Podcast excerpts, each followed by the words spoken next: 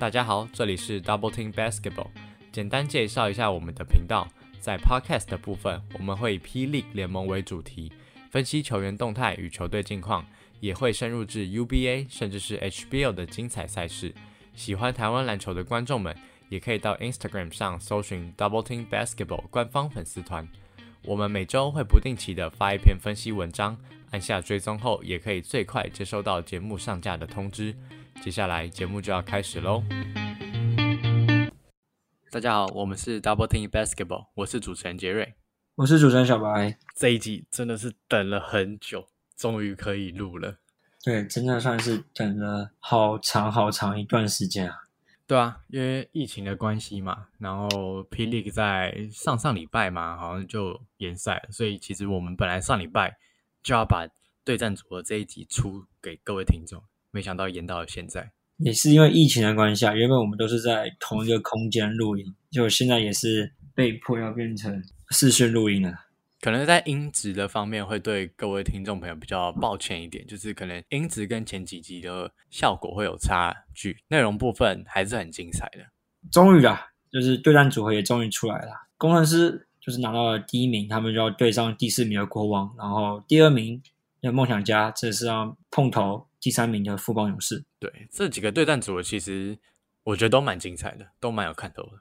今年跟去年相比，去年是只有一队胜率超过五成嘛，然后几乎算是没有打就知道冠军是谁了。今年就是四队进入季后赛的四队战绩都超过五成，你要我看哪两队能够脱颖而出，我都觉得这个都很难猜啊。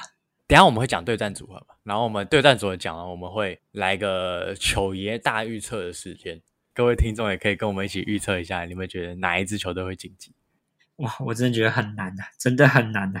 难归难，我们还是要理性的讨论这几个对战组合。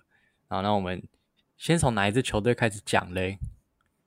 就先从龙头好了，就先从工程师开始讲好了。工程师和国王这个对战组合，工程师哇，最近。他们气势真的是很强啊！近十二战吗？就拿下了十一胜，是不是？对，没错。他们最近十二场比赛是十一胜一败，就是他们先拿个七连胜，然后被终止后又拉出一波四连胜，结束这个赛季，超风光的。左二望一，肯尼哥不是在讲假的。你说开机的时候是不是？对对对对，那时候被大家骂烦了，说怎么可能工程师这么烂？哇，工程师真的很猛，真的，我觉得他现在反而是最有冠军相。前两个礼拜我还觉得他没有这么有冠军相，现在觉得真的是很可怕。那反观国王近九战输了八场，哎，真的，我觉得国王有点出乎我意料之外，怎么会打成这样子啊？是因为他们伤兵很多啦，但又刚好也碰到一些疫情，真的，他们真的是还蛮还蛮惨的。然后杨将来了，也还没有磨合好了。变成说他们是带了很多未知数去进到这个系列赛的。诶，给各位观众科普一下好了，这两队他们在例行赛的对战的战绩来看，两队碰头了六次，那其中工程师是拿下了四场比赛的胜利，国王只拿下了两场比赛的胜利，所以在对战组合来看，工程师其实在战绩方面是占有比较大的优势的。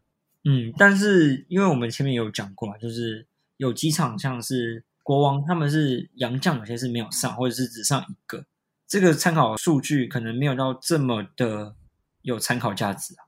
对，因为各队的阵容在疫情的期间，其实嗯，要么伤的伤，然后要么就是可能隔离的隔离，所以在整个赛季打起来其实也是蛮不顺。对每支球队都一样。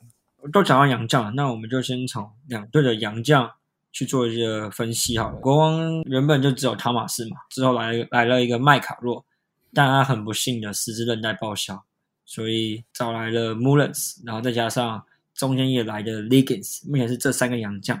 但是 Mullins 目前上场的数据样本很小，然后 Legans 的表现感觉也没有到这么突出，变成是说唯一稳定的人只有汤马斯，可是汤马斯又有受伤的麻烦，导致国王的洋将如果跟工程师相比，法师、辛巴和巫师。布鲁斯巫师可能稍微的比较没有被受到重用，但是他们有得分排行榜前两名的辛巴还有法师，这真的是蛮可怕的。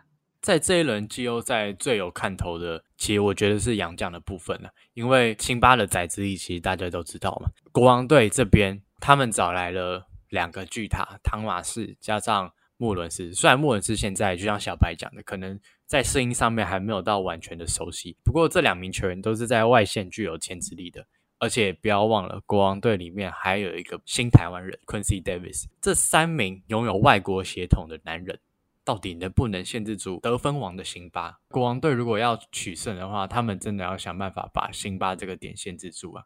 我先谈一下 Mullins 啊，Mullins 目前出赛样本数很少，但是你可以看出他的一些打法上真的是有他的那个身手在，但是你也可以看出他的深色感，可能是因为。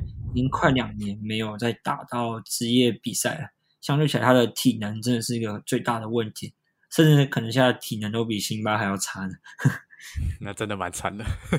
对，然后辛巴一样，辛巴虽然说他真的是非常的猛，直接囊括了例行赛的得分王和篮板王，但是也有个警讯是，林冠仁总教练在工程师最后一场的比赛的前，他是有讲说辛巴是。遭遇的伤痛，甚至连床都下不来，不确定这个是在诈欺还是怎样，你知道吗？就是应该还是会如期上阵啊。我觉得如果工程师没有辛巴，差太多了。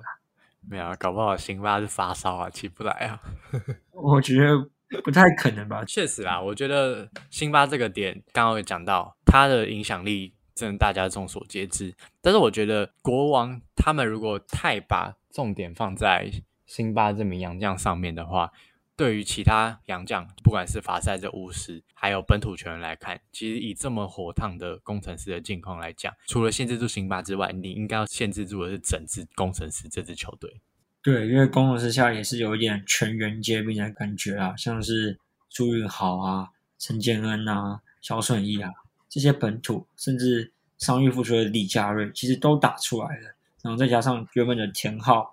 高国豪哇，他们真的是目前每个位置都蛮有人的。其实令我最印象深刻的就是近期郭少杰的状况，在五月份是很糟糕的，就是相比他四月份的火烫手感，五月份他是掉非常非常多的。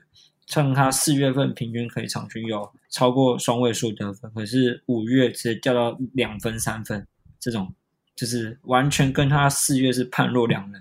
可是为什么我感觉工程师这个成绩也没有掉下来？是因为陈建恩在五月就直接顶回他的位置，就变成说你可以感觉就是有那种梦想家的那个既视感出来，就是人人皆兵。对，再加上李佳瑞虽然伤愈复出了回来的状态没有像过往这么好，但是在防守端他还是能发挥出一点贡献的。所以我觉得工程师近况火烫这件事情，真的是用实力去证明他们已经不是之前的那一个工程喵了。之前嘛，好像最后两场高国豪也就几乎都没打嘛，但是田浩也是直接顶上来了，对。然后像林一辉可能经历了扭蛋事件后回来，哇，你就也可以知道，工程师这战力真的是本土真的是进步很多。在高国豪不在这段期间，其实田浩他也顶替了蛮多场比赛的。那可以看到田浩他在进攻端上面其实是越来越融入球队，因为。季中的时候吧，我记得我提到田浩是令我印象深刻的一个球员。田浩在下半季的表现，他的进攻端对于球队的战术的解读，该攻的时候他就会进攻，该传球的时候他也会传球，所以他在进攻端的解读，我觉得已经让他变成一个可以在球队里面稳定的轮换阵容的后卫名单了。对，工程师的本土非常火烫，可是反观国王，我觉得好像两队的本土球员有点呈现一个黄金交叉了。就是工程师很火烫，但是国王是直接感觉有点每况愈下。他们开季可能人手也是非常多，像什么简佑哲啊、李凯燕啊、嗯杨新志啊，这些人都打得很好，可是感觉到下半季这几个人都有点到消失的一个状态。感觉这支球队就是真的是主要就是靠杨敬敏，然后李凯燕在撑。但是其他人像简佑哲、洪凯杰这些人，感觉都消失了。嗯，还有一个感觉好像从来没出现过的张文平。对，张万平好像五月份也是不知道是进 COVID nineteen 协议还是受伤，也是几乎都没打。我觉得他这一季的表现真的让人蛮失望的。嗯，但至少啦，就是整季都很失望，会比可能开季打得好。然后下半季突然消失，这个比较惨。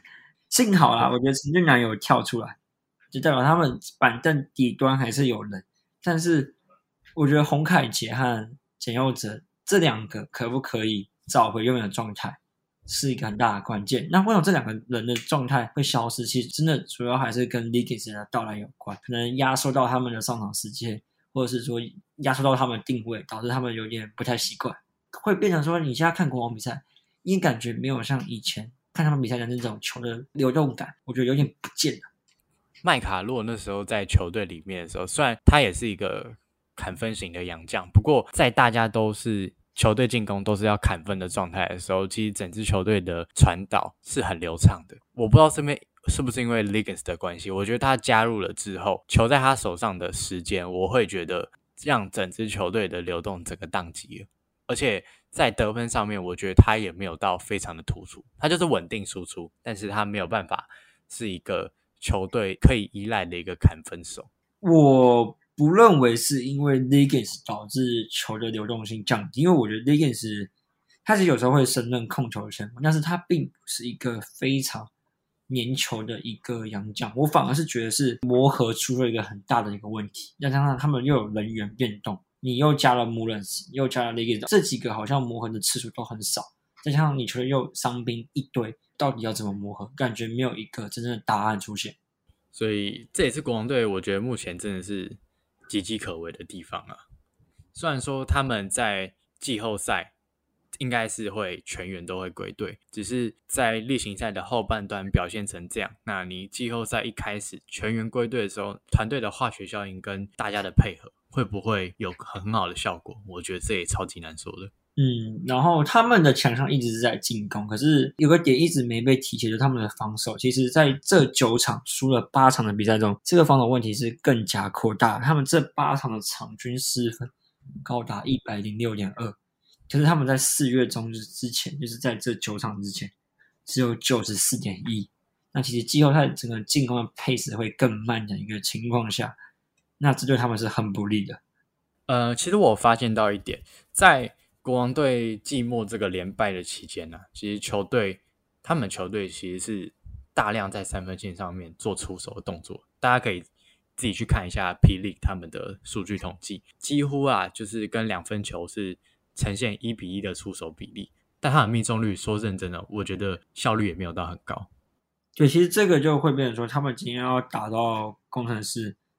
一来是他们洋将怎么摆，假如他们是摆双塔的话，就是真的要想办法攻击辛巴这个点，让辛巴在防守上多花点力气，那会变成说他在进攻上也可以减低他的消耗力。那假设他们是摆一大一小的话，就是速度要打起来，三分外线就很重要，你不能只靠杨敬敏还有李凯燕两个人本土在支撑，以一些外围的射手，像是李云峰还有陈俊南。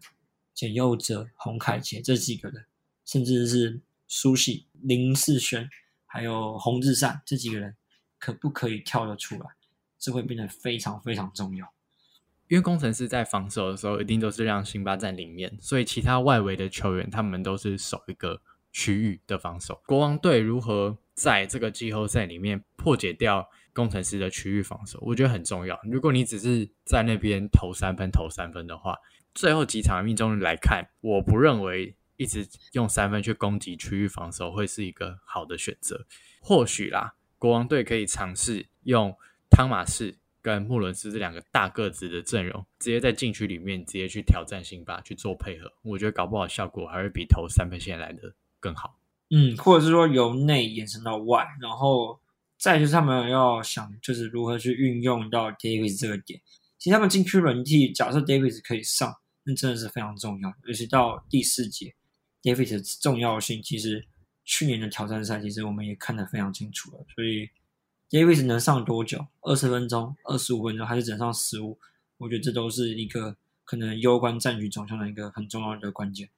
那我们回头来看工程师他们球队打法方面，我自己认为工程师在这一轮如果能把转换快攻发挥出来的话。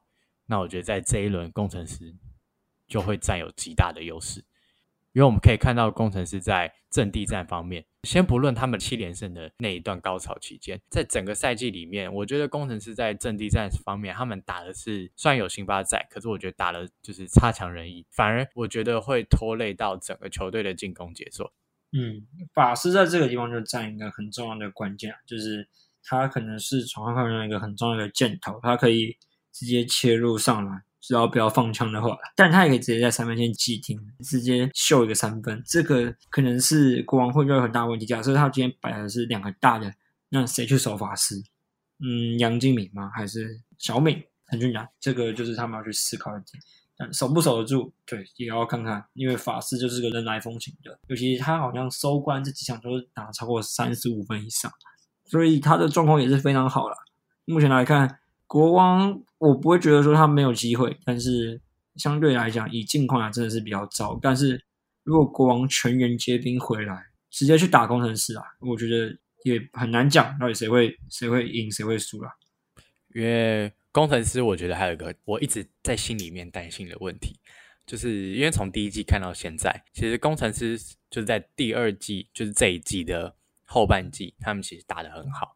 但其实，在撇除掉这一段时间，其他时间里面，工程师都会遇到一个很大的问题，就是他们的命中率的问题，尤其是很长就是会宕机的状态。现在这个阶段看起来好像工程师不会再发生这种状况了，我还是会把它认定是他们球队一个隐忧，但会不会爆我不知道。只是我觉得它是一个有可能会在季后赛看到的情况。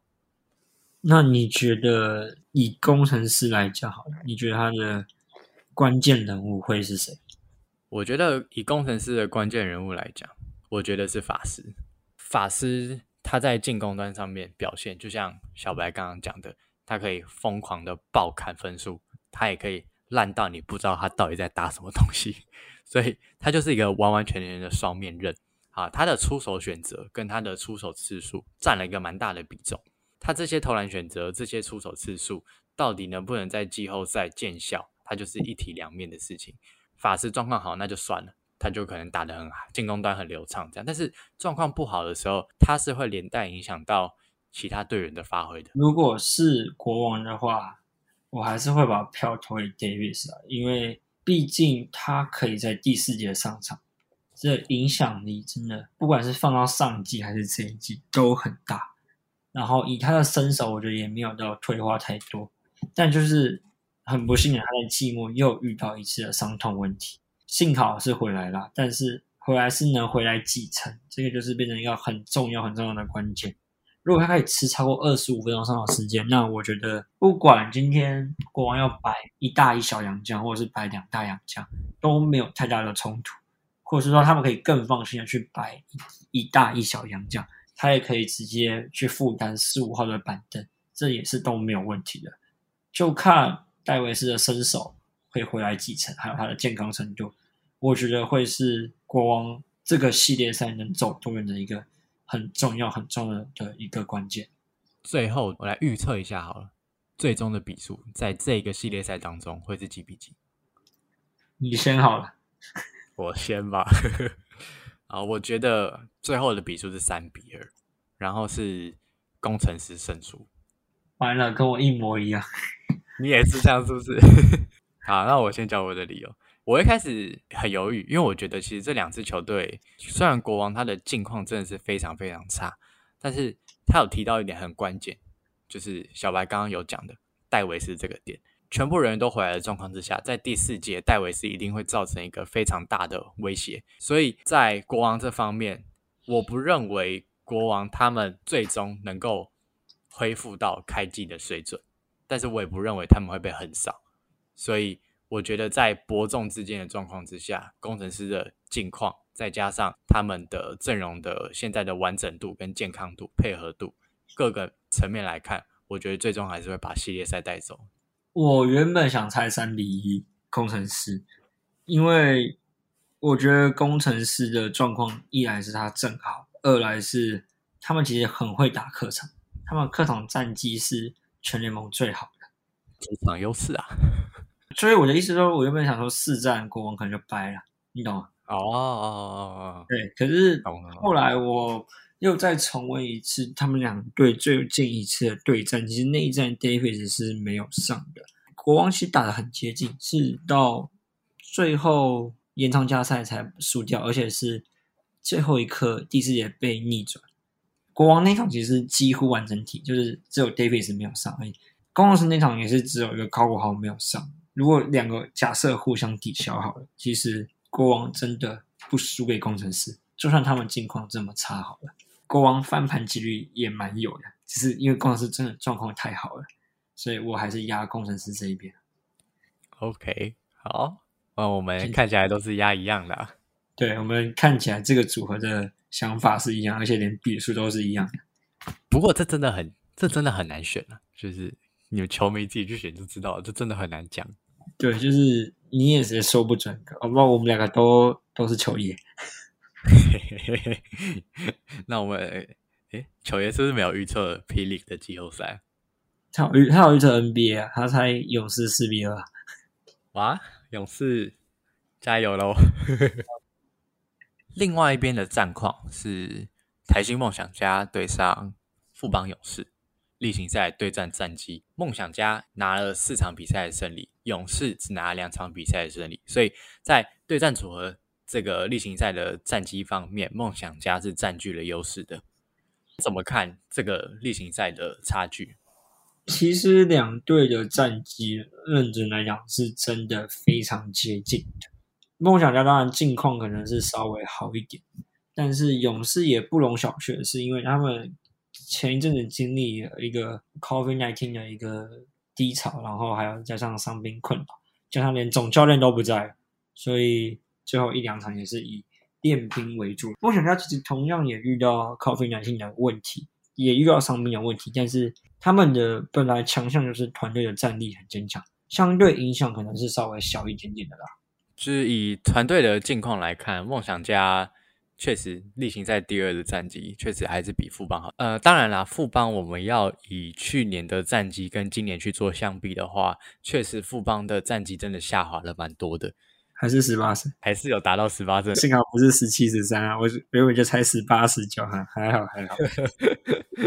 对啊，但是这我觉得会是一个富邦的隐忧啊，就是他们已经没有。再像去年这么强了，不过我觉得他们还是具有一定的竞争优势的。先从杨将谈起啊，他们的杨将其实 Singletary 和塞瑟夫其实都是在一个很高档的一个状态。塞瑟夫去年就是年度最佳杨将，那 Singletary 去年又是季后赛的冠军 MVP，所以这两个杨将今年的表现其实也没有说不好。再加上 Singletary 甚至是从开机就直接进入状况，相比去年可能是还要先经过一段磨合。他今年是直接火力全开，这两这两个洋将是比较不需要过度担心啊。反观是第三洋将的 Perry Jones，他的三分球是很准，可是感觉目前来看比较就像是一个定点的射手型的球员。对，相对起来可能单打能力可能没有让观众看到比较多的呈现，所以在整个使用上感觉也是在 Single Terry 和塞瑟夫之后了。我也是觉得 Jones 应该没有意外的话，季后赛应该。会被弃用了，除非这两个这两个洋将有什么状况。富邦这个对战组合来看，教练团应该不太敢随意的去做洋将上面的调度。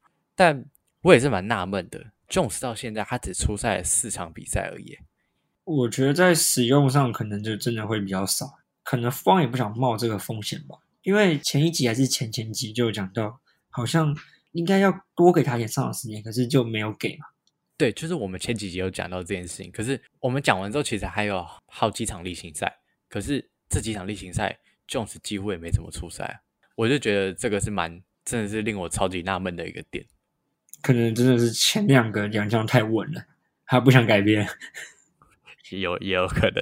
另外两个洋将，我觉得对富邦来说，就是他们的优势在，就是真的是很稳定的发挥啊。反观是梦想家的洋将。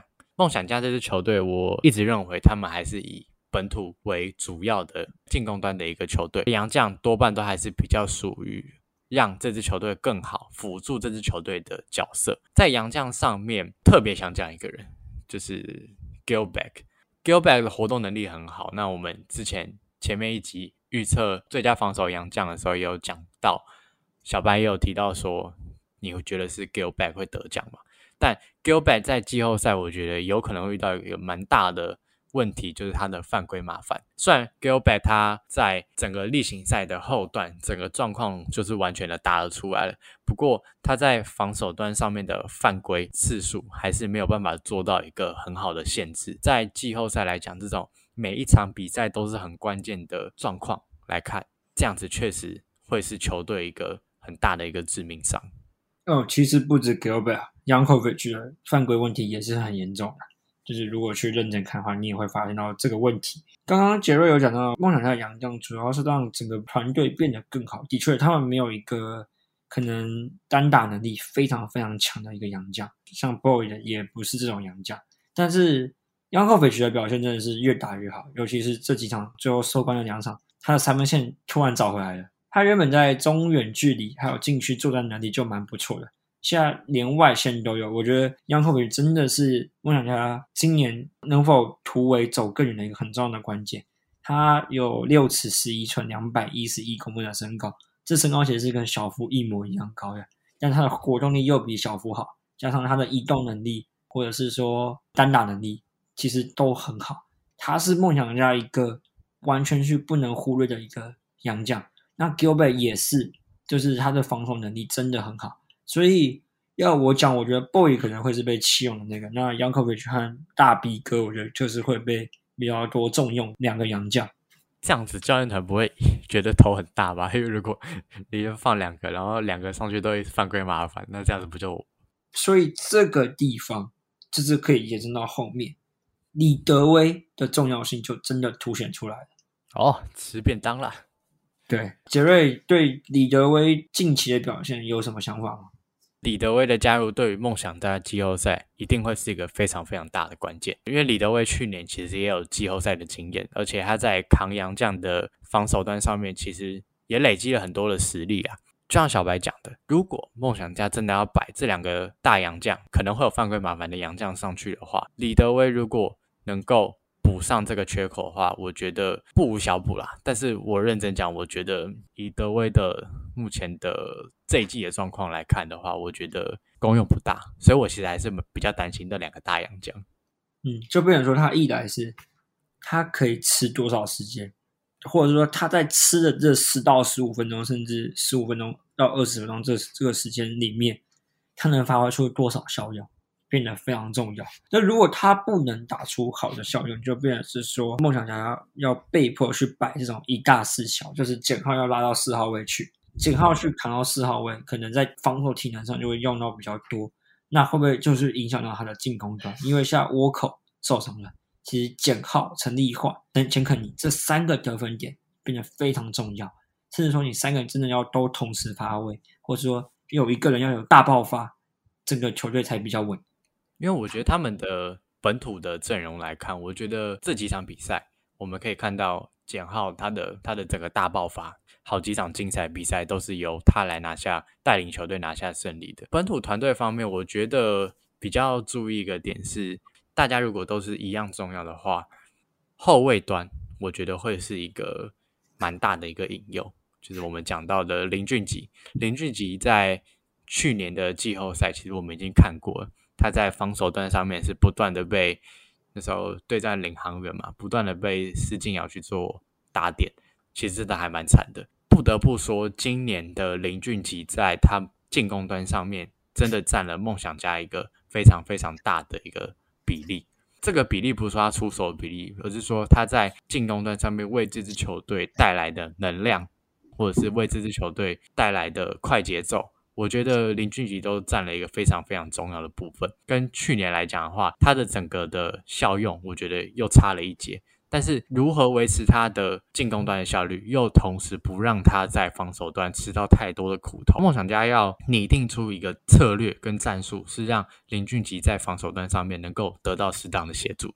但我有不同的想法，是因为今年吴永生加入，变成说比较不好针对，再加上今年林俊杰的进攻能力。尤其是到季末，其实是越来越强。当然，他后面两场是没有上，但是预计是可以归队。假设他真的被针对了，吴永胜也可以补到他的位置。以今年来讲，梦想家人手真的是多了很多了。再加上后面还有个王正远，王正远虽然矮，可是他的防守其实是好的。对，所以我觉得不管在后卫端，其实真的还好，因为陈振杰也回来了。假设陈振杰真的不行，杨胜现在防守端也可以顶一下。好多后场球员呐、富邦勇士的突破点真的就在张宗宪身上了。张宗宪一定要去把握可以打林俊杰的机会，这边就变得很重要了。还有一个点是我们刚好稍微提到，就是沃口受伤嘛。沃口我觉得在梦想家他占了攻防两端也是蛮重要的比例，因为我们刚刚说大家的贡献其实都还蛮多的。在沃口身上，我看到的是他的防守端的效用，他的防守其实是也能够去守住一些小洋将的，但这时候倭寇受伤，对于张宗宪来讲，他也是一个机会。所以张宗宪在打点锋线球员或者是后卫球员上面，在这个系列赛，张宗宪他会是一个应该要去发挥他优势的时候。嗯，倭寇不在，就变成是说陈立焕要去顶他的防守位置，得分就是靠简浩。反刚我们讲到富邦这边嘛，就是像张宗宪，其实季末的状况是越来越好了啦。然后林书伟其实也回归了，这个很重要。他们一直都是缺少控卫的情况下，林书伟的回归其实变得非常重要。林书伟也是有超过一百八十公分，他也可以去做打点。板凳的话，赖廷恩也是越打越好。最大看点还是。一些老将，像蔡文成、陈文鼎、林志杰这三老，到底季后赛见真章的时刻来了，他们到底可以发挥出多少？养了一个赛季，这时候该出来了吧？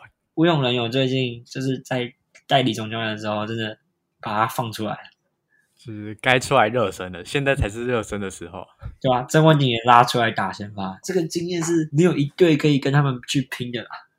真的，富邦在本土方面，我觉得。要比较担心的是他们替补端，就只几名球员好了，像简伟如，然后转型失败的周桂宇、张根玉，对，还有张哦，对对对，还有张根玉，抱歉忘记他了。这几名球员能不能让富邦延续这个活力啊，真的是很关键。以今年的实力来看，我觉得最大的断层就是卡在这个地方，因为去年大家的进攻端都很顺，所以替补端进攻效率也会。因此被整个球队的节奏所提升起来，那我觉得这都是好的影响。可是，在今年方面，我反而没有看到富邦的替补端的贡献值，反而是更下降了很多。嗯，富邦有个尴尬的点，就是通常例行赛我们会用比较多的人去打例行赛，可是到季后赛用的人会限缩。但是富邦的问题是，如果他们今天限缩他们人的话，变成说这些超过三十五岁的老将。会占很大幅比例的上场时间，对，所以他们其实还是要有一点，可能至少要九个人或者十个人的轮替，还是比较恰当对他们来讲。可是就会出现一个问题是，第九、第十人可不可以用？这会变成很大的问题。可能只有三个人是感觉比较令人放心的。对我来讲啊，一个是赖廷恩，一个是我相信他季后赛会打出来的蔡文成。一个就是史伯恩，其实史伯恩我一直觉得蛮好用的，但是史伯恩就是会有点大头症，就是有时候在场上不不太知道要干嘛。然后像劝导的好的曾祥军，其实今年也下去了，对，所以曾祥没看到他。对，曾祥军、周桂宇、张根玉、简伟如这四个，我觉得会让我很不放心啊。我真正敢用的，可能算一算，感觉就是八人轮替左右而已。富邦今年其实看了一下数据，发现。他们的进攻是全联盟第一名，他们得分我记得超杰跟助攻好像都是基本上都是全联盟前一前二，所以可以看得出来，其实富邦在进攻端上面的稳定度，他们的表现其实是今年赛季还是有目共睹的。但是为什么他们的战绩只有第三名的成绩呢？那是因为得分好你会输，基本上就是失分太多的问题。在季后赛五战三胜的比赛里面，我觉得防守端会是富邦在。这一个系列赛里面蛮大的一个关键，而且梦想家又是这么会得分的球队，他们的快打旋风，只要一个不小心，真的一下子就不见了。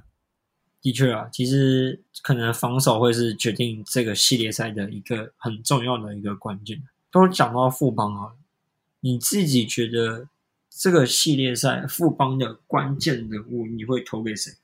关键人物。我会投给张宗宪，去年的 MVP。张宗宪在今年的发挥真的不如预期啊！自己去年这个 MVP 的实力，在今年的状况来讲，真的是有点落差。在季后赛里面，我觉得是时候也是应该他要跳出来了，因为他在防守端带给球队的能量，还有还有他在转换快攻上面，他能够为球队赚来的分数，我觉得都是去年富邦能够打得这么顺的一个很重要的原因之一。我不确定是不是今年富邦的打法有点转变，但可能在转换快攻上面比较没有这么的多，所以可能让张忠宪在这方面的优势并没有完全的发挥出来。以阵地战来讲，张忠宪他确实也要在他的中距离跟他的三分线上面做更稳定的出手。这一方面，我觉得张忠宪会是左右富邦战局的一个关键人物。如果富邦本土最重要的人物是张忠宪的话，梦想家我这里会给简浩一票，因为倭寇的受伤其实真的是会让他们减轻一个很大的一个本土的一个得分点。但幸好啦，简浩真的跳了出来，他在整个整个例行赛的尾声，真的打出了一个。你不会觉得他是三十六岁，或者是他是哇，仿佛回春啦！哇，我真的觉得哦，看的真的是很热血澎湃，你知道吗？对，真的。我觉得他完全是补上这个得分的一个缺口，就是梦想家最怕就是第四节的得分。那现在杨将已经有个央口匪缺，就是里外全能的，然后再加上外围又有一个超级疯狂射手加好。加上原本的钱肯尼，钱肯尼其实今年尾声有个很酷的地方是，他突然超级买饭，我不知道为什么，他开始 他打电话给杨敬敏吧，他狂买饭。如果你去看他有一场罚超十五球吧，好像真的很夸张。但总归而言啊，我觉得最重要还是简浩了，因为倭寇受伤，本土真的需要一个很稳定的得分点。虽然简浩不是那个稳定得分点，可是他是可以爆量得分的那个球员。如果以关键人物，我我会投给简浩一票。哇，怎么感觉大家讲的都很有道理啊？嘿嘿，可是我们还是得选出一个，我们觉得谁会胜出啊？哎，还是你先好了，我 又是我先吗？OK 哈。哎，不不不不，这样好像，我们先猜几战，然后再猜谁会赢。你先讲，你觉得会几战？我觉得，我觉得还是五战的。哎，我也觉得五战，我们又不一样了，又一样了吗？我觉得最后富邦会三比二拿下胜利。哎呦哎呦，终于不一样了！哦，不一样了吗？我觉得梦想家会赢。好好，OK，我们讲一下理由好了。两队实力还是很接近，就像我们刚刚讲的，不觉得我们都讲的很有道理吗？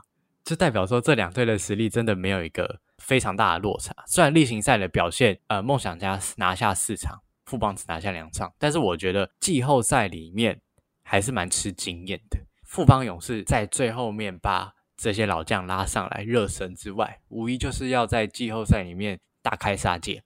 但是老将的油剩多少？但不管他剩多少，基本上这些油都是要拿拿来用在这一段时间了。我觉得勇士队的经验方面会对梦想家造成一个蛮大的威胁。梦想家最近的状况啊，就是伤了 Walker，我觉得真的是蛮伤的。相对富邦，他们大部分主力球员像林书伟这些都开始回归了之后。我觉得富邦最后还是可以靠经验带走系列赛。